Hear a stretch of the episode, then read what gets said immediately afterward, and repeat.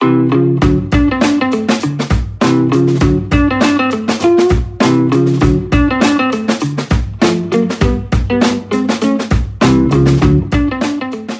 это Ася и Слэш Люди, подкаст о тех, кто не умеет заниматься только чем-то одним. Есть одно слово, от которого меня немножко потряхивает. Точнее, очень сильно потряхивает. Это слово призвание. Когда мы говорим «я еще не нашел свое призвание» или «я ищу свое призвание», мы подразумеваем, что есть какое-то дело, которое точно для нас, которое мы должны найти, и дальше заниматься им всю жизнь. И когда я слышу такие фразы, мне хочется кричать и сказать человеку, ну как же ты не нашел свое призвание? Твое призвание быть собой и все. Но я себя сдерживаю, потому что надо мной тоже эта идея очень долгое время давлела и очень долгое время меня мучила. В этом мы очень похожи с моей сегодняшней гостьей Юлией Маликовой. Юля HR-специалист, но прежде чем стать HR-специалистом, она перепробовала, мягко скажем, много всего. Мы сегодня с Юлей посмотрим на термин «призвание» с разных сторон, а вы уже дальше решите, будете дальше им пользоваться или нет. Кроме того, Юля расскажет о своем опыте карьерного консультирования, о том, как она помогала другим перепридумывать свою карьеру, а еще о собственных, неожиданных, но классных новых слэшах. Юль, привет! Привет. На часах 8 утра. Это самая ранняя запись в моей жизни. У меня тоже. Расскажи сначала о своих слэшах, которые у тебя есть э, вот прямо сейчас. Может быть, о тех, которые только назревают. Слушай, ну, наверное, мои слэши, они где-то вроде как бы и в одном ключе находятся. Например, это если мы говорим про сферу HR, потому что изначально я вообще, точнее, сейчас я занимаюсь только HR, и в рамках HR я и занималась и рекрутментом, это первый мой слэш, второй слэш — это адаптация, третий слэш там, например, это а, HR-бренд, то есть это все в рамках одной профессии, можно сказать. Но помимо этого, я ивент-менеджер, я очень много времени посвятила, почти на 10 лет. Причем там ивент-менеджер тоже, ивент-менеджмент был тоже супер разный. Это была и отельная анимация, это были детские праздники, это были какие-то корпоративные мероприятия, тимбилдинги. То есть это вообще другая сфера, и она никак не связана там с HR. Третий, наверное, слэш э, это больше такой творческий, музыкальный. Я также почти 10 лет отдала музыке, фортепиано, вокал и вообще занималась там профессионально всеми этими вещами. Но в какой-то момент поняла, что перепутала хобби и профессию и ушла благополучненько из профессии в хобби. Вот, наверное, это три основных э, таких слэша. И сейчас, э, там еще, наверное, два таких потихоньку назревающих, э, какой-то некий такой предпринимательский слэш. Мне очень хочется создавать свой продукт. А, он будет связан, а, скорее всего, как раз больше с HR. Это про поиск работы, про digital э, именно в, этой, в этой среде, потому что у меня очень большой опыт достаточно вот в этом направлении, как искать работу на удаленке, а, как вот эти завышенные ожидания, их немножечко опустить и, и показать людям правду. Вот это, наверное, такой предпринимательский большой опыт будет у меня, хочется его реализовать, и уже начался реализовываться. И последний слэш, он тоже так потихоньку назревает, причем я его начала изначально вести как epic fail ы в Инстаграме, я рассказывала про свои какие-то разные случаи очень забавные, началось это все чисто с того, чтобы просто их запомнить, и там я зайду, да, мне будет лет 50 или 60, и такая, о, у меня же есть epic fail, а что там было там несколько лет назад? И потом я стала получать от ребят обратную связь, говорит, Юля, иди в стендап, просто бери, перелопа... перелопачивай все эти истории, и по-другому их просто подавай. Я такая, о, прикольно, прикольно. Сначала я отмела эту историю, типа, да ну, какой стендап, я вообще не такой супер юморист, но, но потом, когда мы стали вспоминать все мои смешные ситуации, я поняла, что реально это все можно очень красиво подать а, все эти реальные истории будет как стендап. Слушай, ничего себе. Ну, значит, э, ближе к концу выпуска сделаем стендап-часть. Хорошо. У тебя в Инстаграме прямо в шапке написано, что ты поменяла 7 учебных заведений. Ты и музыкой хотела заниматься профессионально, быть преподавателем и еще много чего. Мне кажется логичным, что твой личный такой долгий поезд подтолкнул тебя на то, чтобы помогать другим людям в карьере, и ты довольно много занималась карьерным консультированием. Поэтому мне интересно задать тебе такой вопрос. Он немножечко про «если бы да кабы», я это не очень люблю, но здесь не удержусь. Какой совет вот сейчас уже такого высоты твоего опыта ты дала бы себе вот 15 лет назад, условно, когда ты только выбирала, кем тебе быть? Наверное, 15 лет назад, как раз это уже начиналась моя история, такая становление в профессиональной деятельности, Во-первых, я бы ничего не меняла, вот честно скажу, это точно, я бы оставила все как есть, потому что у меня получился такой прикольный опыт, э, в плане попробовала я многие вещи, действительно. Но если мы говорим про советы, действительно, то я бы четко ставила себе цели. Ну, типа, я вообще понимала, что я хочу от жизни. На тот момент у меня была такая некая расхалатность, э, вообще, мне кажется, в понимании именно своего «я», прислушивание к себе, чего действительно я сама хочу. Не слушать там людей вокруг, не слушать, может быть, там, друзей особо, не поддаваться общественному влиянию, мнению. А, мне кажется, что тот момент, когда я, у меня все это происходило, я не всегда прислушивалась к самому себе, думаю, о, прикольно, вот она так же сделала, а может мне тоже так же пойти поделать. Или, например, ну, например, у меня очень хорошо с родителями получилось, с мамой, она никогда не настаивала мне там, что Юль, у нас, например, династия учителей, давай ты будешь учитель. У нас такого никогда не было разговора. У меня был, наоборот, разговор про то, что, Юль, что хочешь, что и делай, это твоя жизнь. И мне мама сказала мне даже такую фразу очень классную.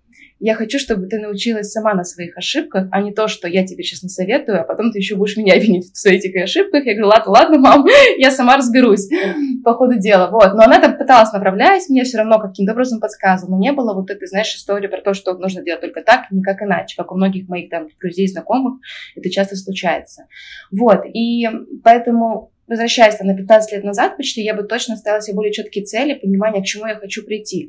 Это не, не, не про цель, которая, знаешь, там, через 5 лет, кем я себя вижу. Я вообще не люблю эти вопросы, потому что я до сих пор не ничего понимаю. Ну, то есть я понимаю, к чему я иду, стремлюсь, но когда на собеседованиях там задают такие вопросы, я считаю, что это не самые лучшие вопросы, и надеюсь, что их сейчас убрали многие там рекрутеры из своего там опыта взаимодействия с собеседующим.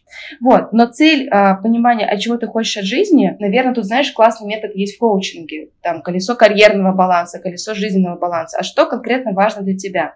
Если мы говорим про колесо жизненного баланса, я когда-то его делала когда мне уже было 25 лет, но если бы я его сделала в 15 лет и старалась прислушиваться к себе, возможно, это было с помощью родителей, возможно, это было с помощью, не знаю, того же психолога. Но суть в том, что я бы сделала такое же колесо, на те свои 15 лет. И, возможно, мне было бы отдельное колесо как раз про карьеру, про то, не просто про работу, про любимую, именно про карьеру, чего я хочу в карьере, а как, насколько это для меня важно. Такое себе сделала в 25 лет, когда ушла в первый декрет, и такая думаю, а что мне важно? И да, мне там были важные пункты, там, например, работа полностью, для меня была важна зарплата, для меня важно было, там, не знаю, оформление. Для кого-то оформление вообще это все равно. Самозанятый ты или ты работаешь на кого-то, всем вообще все равно. Вот. И на тот момент мне казалось, мне этого не хватило. Вот эти твои попытки и пробования, мне кажется, это очень важный такой процесс э, узнавания себя. Потому что у меня тоже так было, я пробовала очень много всего, но в моменте никогда не воспринимала это как пробование потому что каждый раз мне казалось, что вот, это новая сфера, это точно мое, я сейчас туда пойду, и теперь всю жизнь буду там. Эта установка оказалась дико фрустрирующей для меня, потому что вместо того, чтобы радоваться каждый раз, что я лучше узнаю, что мне нравится, что мне больше подходит, я себя корила, а, переживала, и, в общем, теперь я перешла к совсем другой модели. Я себе просто говорю, что какое-то время я делаю вот это или работаю вот здесь, потому что сейчас сейчас мне это нравится. Через какое-то время это поменяется. У меня такая же была история. Я каждый раз, когда пробовала разный там университет, а, разные там работы, я думаю, о, все, точно себя нашла. Даже в де- будучи в декрете в первом, я пошла сначала учиться, как это, знаешь, сейчас также это модно, там курсы прошел, какие-то вебинары по таргетингу, например, или по SMM. Ты думаешь, точно мое, точно все классно, я точно буду работать удаленно, это же вообще классно, фриланс, вообще же огонь. Это ты еще, знаешь, навязывание со стороны, что работать в найме – это плохо, иди работай на себя, иди работай там на фрилансе. Это вот прям меня очень сильно сжирало, и я прям себя искала, о, надо искать что-то свое. У меня было пробование три разных бизнеса, но это вообще не моя история, прям, вот прям такой, знаешь, плотный бизнес, точно не мое. Но, опять-таки, навязано со стороны, что это круто, классно, ты начинаешь думать, вот, наверное, да, в найме работать плохо, там, не знаю, ну, прям очень плохо. И сейчас я работаю в найме уже там второй год, несмотря на то, что там я и в декрете была, и я, наоборот, кайфую. Я теперь для себя тоже определила, что мне в найме комфортно работать. Да, мне хочется делать параллельно какие-то проекты свои, э, но это такое, знаешь, чисто такой фриланс, для удовольствия, для души. Но вот погружаться в такую плотную работу мне вообще совсем не хочется. Возвращаясь к твоему опыту карьерного консультирования, ты рассказывала мне про свой самый любимый кейс, когда тебе удалось помочь человеку перепридумать э, свою карьеру. А, это кейс Артема. Вот расскажи про него. Ну да, тут, наверное, получился такой кейс. Действительно был интересный, когда мне пришел сам запрос эм, я сотрудничала одно время с организацией Age Voodoo. Это ребята, у которых есть платформа карьерных консультантов, age-кураторов из топовых компаний. На тот момент я представляла компанию Skillbox, и я была как раз там одним из этих э, консультантов. Ко мне пришел запрос э, супер максимально интересный, которых я еще не встречала, когда парень был и тренером по футболу, и юристом по образованию. И он очень любил дизайн, искусство. Э, что там было еще четвертый пункт какой-то тоже интересный. Я помню, что связано вот именно с когнитивными науками он занимался. И вот э, он пришел, говорит, я ну, потерялся. Типа, я не понимаю, что я хочу. Дайте мне волшебную таблетку. Потому что я ему сказала, волшебной таблетки у меня точно нет. Мне кажется, вообще тема карьерного консалтинга это совсем еще такая, знаешь, другая история. Тоже там есть мифы о том, что ты приходишь к карьерному консультанту за одну лекцию, там, условно, сессию, он тебе скажет, вот ты точно маркетолог. Я уверен на сто процентов. Да, и так вытянет э, руку к колбу, растопырит пальцы, покрутит немножко и скажет, да-да-да-да, вот я чувствую, я знаю, я знаю. Да-да-да, знаешь, это вот эта серия, или там ты, ну, я точно уверен, что ты будешь там, не знаю, таргетологом. Вот других профессий для тебя не существует. Конечно, такого не бывает, и это все супер мифы. И когда я вижу там, э, знаешь, там в Инстаграме, в рекламе, что вот, приходи, я точно скажу, кто ты есть, нет, такого нет. И когда пришел ко мне этот парень, я ему сразу сказала, что, чувак, у нас с тобой сразу будет много плодотворной работы, но сразу кто ты есть и какая твоя профессия, я тебе точно не скажу. Если ты готов так работать, э, готов выполнять мои задания домашние, мы сработаемся. Вот, а, что мы делали? Мы также составляли вот то карьерное колесо баланса, жизненное колесо баланса, мы делали анализ навыков, мы делали анализ компетенций. В общем, там были разные инструменты для того, чтобы понять, а что человеку важно сейчас в жизни, а какие для него сферы важны. Эм, мало того, что я отправляла его на бесплатные водные курсы, потому что мы понимали, ну, то есть изначально, когда мы сделали там некое некий анализ, мы понимали, что он хочет. И из-за того, что я знаю хорошо рынок, карьерные консультанты очень классно, особенно, наверное, те, которые занимаются как раз там рекрутменте, они хорошо понимают рынок, понимают компетенции. И как раз я пошла с ним вот в эту среду, потому что он точно сказал, я хочу в digital, а я работала уже в digital, говорю, давай сейчас я все тут расскажу, что тут есть.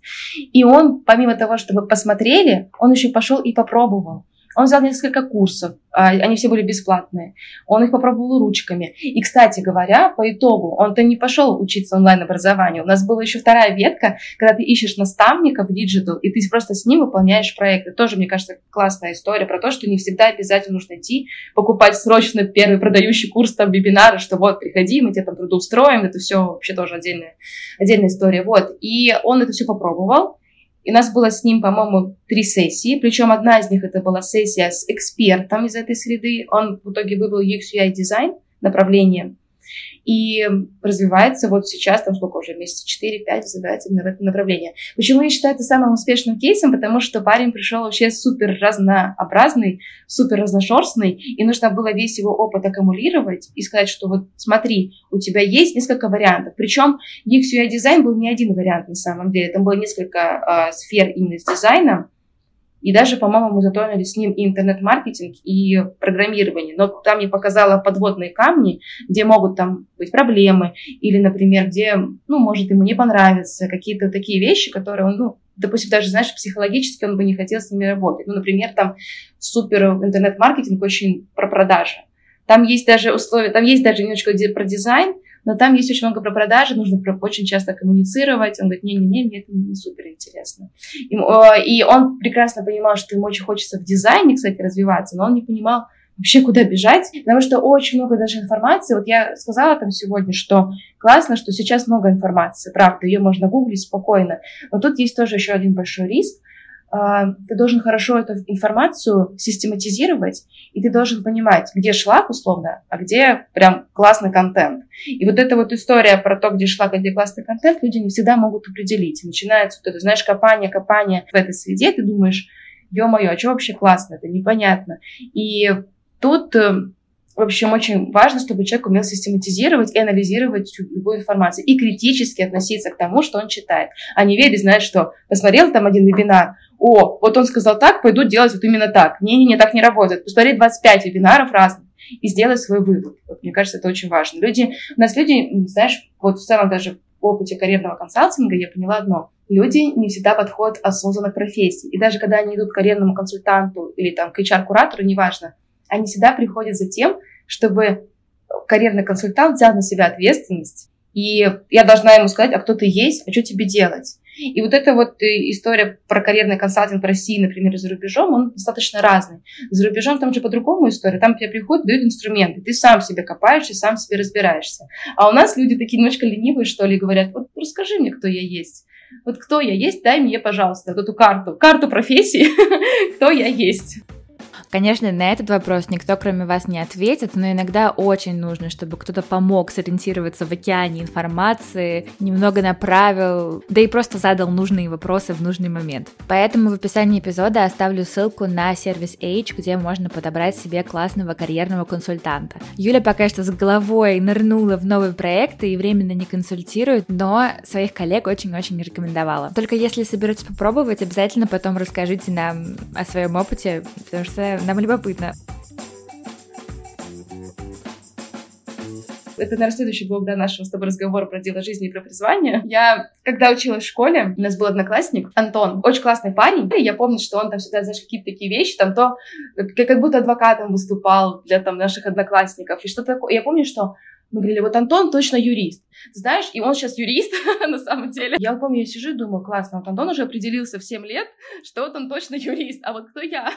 И вот эта вот история про «а кто я», она мне тянулась, мне кажется, вот со школьных времен, когда ты видел другого человека. Слушай, вот это ты хорошо в тему заехала, потому что я сейчас думаю, и действительно, по многим ребятам было сразу понятно, кто они и что будут делать. Да, действительно хочу обсудить с тобой тему призвания, дела жизни.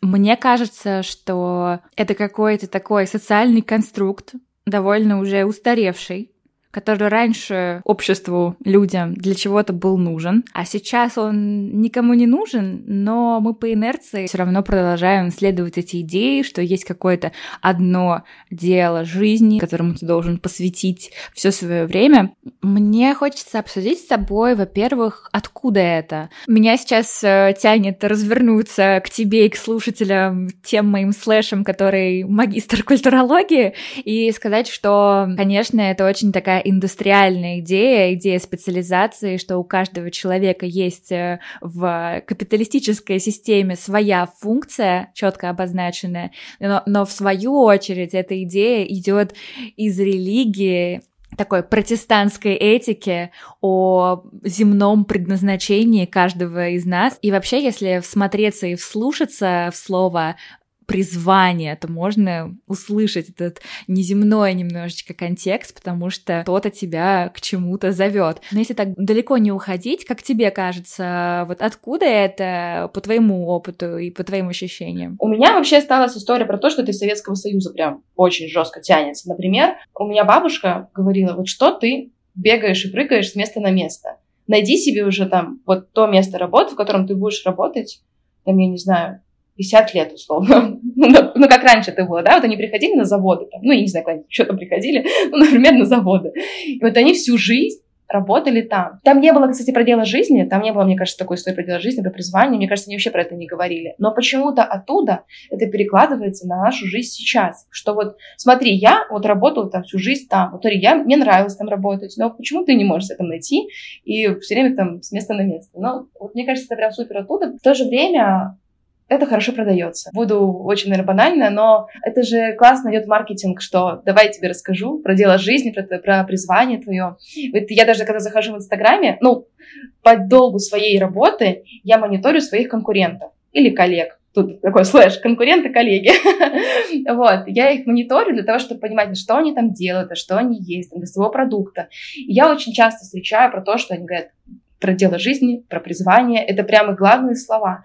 И я хожу на эти вебинары как человек, который, ну, вот якобы я тоже потенциальный их клиент. И есть ощущение, что некое запудривание мозгов людей Вот я прям, мне надо прям хочется написать в комментариях, что вы несете, зачем вы это делаете, зачем вы людям запудриваете мозги, вот какой, какими-то, какой-то ерундой, правда. Но я этого не делаю, я боюсь. я боюсь, что получу еще волну хейта какого-нибудь. Это вторая, наверное, история то, что это хорошо продается, и из-за того, что, таки возвращаясь чуть назад, люди неосознанно подходят там, к выбору своей деятельности, они хотят волшебную таблетку и чего-то там получить, они начинают искать, они гуглят, а какое мое призвание, а как найти призвание. Я сама такая была, я сама гуглила там лет 10 назад, типа, а, так, а кем мне быть, как понять, кем я хочу быть. И начинается появляться вот эти слова, призвание, дело жизни, ты начинаешь на это, знаешь, мозг такой, ого, вот это есть, вот это есть, а давай-ка посмотрим. Или еще, знаешь, бывает история про то, что где-то читала какую-то статью, если ты не нашел свое призвание, то твоя, значит, жизнь прожита зря. И ты такой сидишь, обтекаешь и думаешь, ну классно, вот я вроде пока еще не нашел прям призвание, конечно же, мне нравится моя работа, но вот что-то я прям не говорю, что это мое призвание. Нет, мне просто это нравится делать, как там и все мои слэши, которые мы там вначале рассказывались. Ну, короче, эта история очень сильно про продажи и очень сильно про прошлый опыт наших там родителей. Вот мне кажется, это два таких блока. Вот я бы их так определила. Кстати говоря, еще по поводу этих всех делов жизни, делов, дел жизни и призваний, тут еще какая история. Раньше был определенный набор профессий. Врач, учитель, там, я не знаю, машинист. То сейчас, когда ты приходишь даже условно в ту же школу, и говоришь, а какие профессии вы знаете. Это парадоксально, но набор профессий не меняется. Тебе также скажут врач, учитель, машинист электропоезда. И ты сидишь и думаешь, классно, конечно, ребята, вот смотрите, а есть еще вот такие профессии. А люди про это даже, ну, не знают. И это дети не знают, такие взрослые это не знают. Я недавно тоже смотрела вебинар а, есть тоже классный, по-моему, карьерный коуч Елена Рязанова. Она написала свою книгу «Сейчас или никогда». Кстати говоря, у нее в книге было тоже, по-моему, по-моему, у нее было написано про то, что она искала свое призвание, дело жизни, и она думала, что ее призвание — это быть фотографом. Самое забавное, что она попробовала быть фотографом и такая, не-не-не, это не мое призвание. Она к этому шла, шла, то есть она в голове сформировала свое призвание, но долгое время не могла этим заняться. А потом, оп, занялась и поняла, что, ну, это вот хобби. Как у меня то же самое было. Я думала, что мое призвание — это быть музыкантом. Это вот я буду музыку, там, не писать, сочинять, буду, форте... буду пианистом, буду вокалистом. Но, опять-таки, когда я там пошла в музыкальный колледж и так далее, я поняла одну историю, что и то я поняла спустя 10 лет почти, что я перепутала хобби и профессию. Вот это очень тоже важно понимать, раз, различать, а, что, а про что ты, а кто ты есть. И вообще, мне кажется, задавать себе вопросы, а кто ты, а кто я, а, и чем я хочу заниматься, это прям супер максимально важно, и уметь прислушиваться к себе. Да, очень согласна. И еще я подумала, что проблема с вот этими терминами призвание, дело жизни, что мы подразумеваем под ними какие-то теги всегда. Я хочу быть врачом, журналистом, певцом и так далее. Но при этом важны для нас какие-то совсем другие, более глубинные штуки. Например, я хочу быть сценаристом, потому что я люблю процесс творчества, я люблю придумывать и люблю делать это вместе с кем-то. Сценаристика в этом мне подходит, но также мне подходят другие вещи. Или если ты понимаешь про себя, что ты не можешь без других людей, обожаешь просто до трясучки общаться с другими людьми, то ты можешь быть и сомелье, и врачом, и еще много кем. И пиарщиком, кем только, да кем только, ну, тут просто берешь эти все компетенции. Это опять-таки, мы возвращаемся, знаешь, в инструменты карьерного консалтинга. Когда ты анализируешь себя, анализируешь свои навыки, ты потом берешь список профессий, изучаешь, а что там есть, а, анализируешь вакансии, а что там они делают. А, тут, говорю, это опять-таки история про то, что нужно хорошо уметь анализировать информацию. Был, знаешь, какой случай, когда, э, это не в моей практике был, а у моей коллеги в карьерном консалтинге, когда пришел парень и говорит, говорит, я точно хочу быть проект-менеджером. Ему задаешь вопрос, а кто такой проект-менеджер для тебя? Ну, он начинает рассказывать. Ты говоришь, ну, хорошо, в принципе, вроде отдаленно нормально. Потом ему даешь задание, иди анализ вакансий сделай. Это парадоксальная история про то, что он сделал анализ вакансий, пришел и сказал, не, ребят, это вообще не моя история, я не хочу быть проект-менеджером. А ты, то есть это прикинь, это вот у нее было так, а у меня было в практике с пиарщиком. Ко мне пришла девушка и говорит, я хочу быть пиарщицей. Я говорю, ну отлично, давай посмотрим, а что делает пиарщик? И что в твоем понимании, кто такой пиарщик? И она думала, что пиарщик это такой, эй-эй-эй, классный такой специалист, как знаешь, э, который все время что-то придумывает, но в пиаре там супер много аналитики также есть. Когда мы сделали анализ вакансий, я даже попробовала, она такая, боже мой, как я могла в это вообще влюбиться? А потом она сказала, ну, мне слово понравилось. Я говорю, а, говорю, понятно. Ну, тоже неплохо. Мне кажется, что самое главное призвание любого человека это просто быть счастливым. Вот это самое главное призвание. Все остальное, там, профессии, вот это все, это такое, знаешь, как раз составляющая вот этого призвания. И, и мне очень хочется, чтобы каждый человек, вне зависимости от своей профессии, от своего вероисповедания, от там, ориентации, вообще все равно, чтобы он чувствовал себя счастливым. Вот твое призвание, быть счастливым. А что для тебя? Ну, типа, come on, это вообще все там, на твой взгляд. Что ты хочешь, что я делаю. Юль, мне кажется, это идеальное завершение официальной части нашего выпуска. И теперь, наконец-то, мы можем перейти к стендапу. Расскажешь нам какую-нибудь историю, которую собираешься включить в свой материал? как стендапера. У меня очень супер странная история, прям максимально странная. Я училась в музыкальном колледже и занималась фортепианом, и вокалом меня был параллельно. И одно э, мероприятие было, мне говорят, Юль, ну, значит, э, летом день, э, день России, давай ты споешь песню. Я говорю, да, хорошо, я спою песню, не вопрос. День города, что такое, короче, было. Я говорю, окей. Но мой номер почему-то убрали, я уже не помню по каким причинам, но оставили номер другой девочки. И ко мне подходит преподавательница и говорит, Юль, Маша не сможет приехать, ну давай ты за нее выйдешь, споешь. Но не просто споешь, а просто рот подкрываешь под ее фонограмму. Я такая, «А, зачем? я не хочу. В итоге я не знаю почему, но я на это согласилась. Я реально вышла под ее фонограмму открывать рот, просто открывать рот. Но самое забавное, что я плохо знала песню, я ну, максимально плохо, насколько это было возможно. И я стала гуглить, типа, так, какие там нужно говорить цифры, что типа якобы ты поешь. Ты знаешь, вот есть такая же история про то, что ты поешь там 35-25, 35-25, и вроде как бы ты попадаешь вот в эти слова. И вроде как бы я справилась, но я забыла, что там в середине песни а, появляется такой, знаешь, баритон, и он говорит one, two, three. И я ну, как бы у меня музыкальный слух, в принципе, неплохо развит, и я понимаю, что, значит, я такая танцую, танцую, что-то пою, и тут я слышу, что, значит, по мотиву, что сейчас будет снова какая-то фраза. И я подношу микрофон, и там такой баритон, one, two, three. Господи, это было так стрёмно.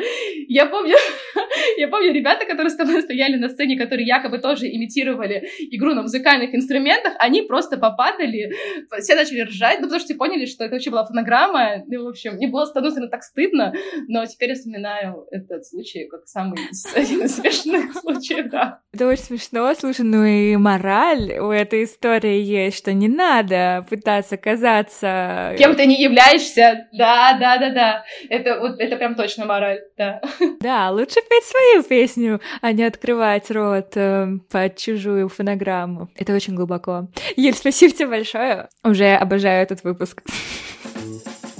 Надеюсь, вам выпуск тоже понравился. Оставляйте свои отзывы в приложениях, э, в Кастбоксе и Apple Podcast, а еще пишите мне лично. Меня можно найти в Instagram по хэштегу слэш подкаст, либо по имени Ася Кравченко. Обязательно пишите, как вы воспринимаете слово призвание, что думаете э, об этом, что вкладываете в это понятие, когда используете его. Мы с Юлей только немного поисследовали эту тему вместе. Нам будет приятно, если вы тоже к этому подключитесь. А еще я забыла рассказать сказать вам, что у нас с Юлей есть еще кое-что общее. Ну, точнее, не у меня с Юлей, а у подкаста с Юлей. День рождения в один день, 2 июня. Мне трудно в это поверить, но подкасту слэш люди уже совсем скоро, один год. Специально к этому событию на следующей неделе выйдет специальный выпуск. Не пропустите его, в нем будет много чего интересного. Продолжайте слушать подкаст слэш люди на всех платформах и до следующей недели.